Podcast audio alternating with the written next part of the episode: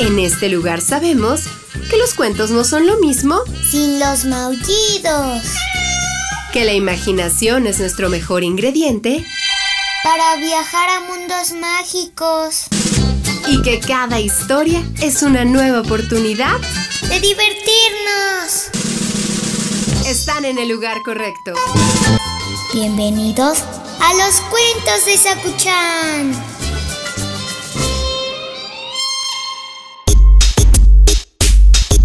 Hoy tienes sueños, Sakuchan. Hoy sí, es que está haciendo frío.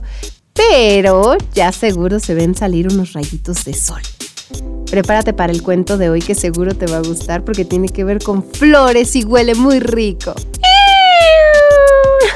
no, no para comérselas.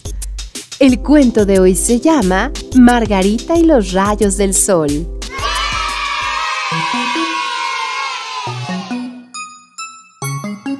En la naturaleza existen toda clase de flores maravillosas que extienden sus pétalos hacia el sol. Las hay que tienen formas curiosas o colores muy brillantes, y también están esas que se confunden con la vegetación y solo te sorprenden con su belleza cuando las miras más de cerca. Las flores muchas veces nacen en los lugares más curiosos y llaman la atención de cualquiera que las mire.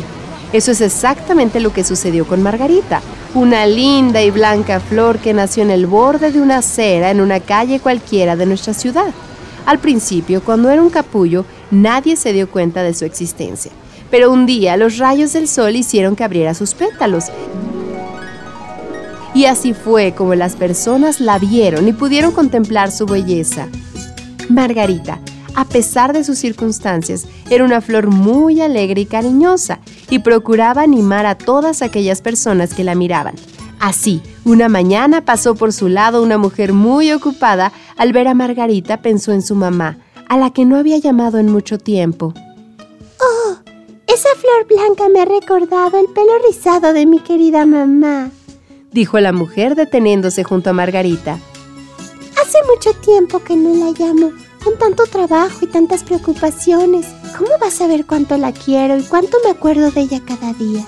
Ante los ojos de aquella mujer, Margarita se estremeció y envió un poco de brisa llena de alegría hasta sus mejillas, que se enrojecieron de nostalgia. Entonces la mujer vio a Margarita todavía más bonita y de inmediato tuvo una idea estupenda. El amor hay que demostrarlo a veces con acciones y a veces con palabras, dijo sacando su teléfono. Así que llamaré a mi mamá para decirle cuánto la quiero. Y así, la mujer se alejó caminando, hablando animadamente con su mamá, que se puso muy feliz de escuchar la voz de su hija. Un rato después, un hombre muy pensativo pasó por el mismo lugar, suspirando con pesar mientras pensaba en su hijo que vivía muy lejos. Entonces, al ver a Margarita emergiendo entre el asfalto y elevando sus pétalos hacia el sol con alegría, sintió que su corazón latía más fuerte en su pecho y que no debía quejarse tanto. El amor de la familia es como esa flor que nace y se mantiene viva a pesar de las dificultades, exclamó el hombre acercándose todavía más a Margarita. Entonces pensó en arrancar la flor y llevársela para casa, para animarse un poco, pero recordó que las flores arrancadas tienen una vida muy corta y no quería eso.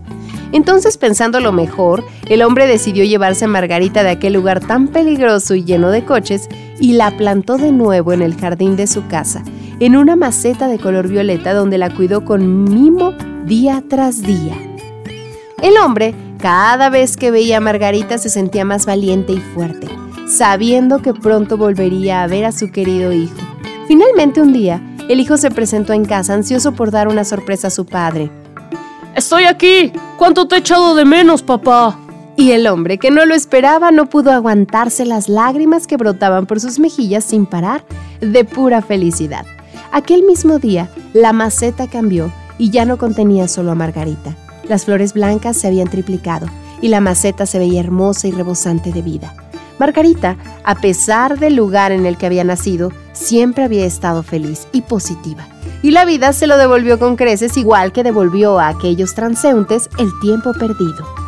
Sin duda, los preciosos y brillantes rayos del sol no solo inspiran y alimentan a las flores, sino que también ayudan a las personas dándoles esperanza, felicidad y amor. colorín colorado, este cuento ha terminado. El que se quedó sentado, se quedó pegado. Ay, sí, por eso a mí me encantan las plantas. Nos recuerdan muchas cosas bonitas, escuchar.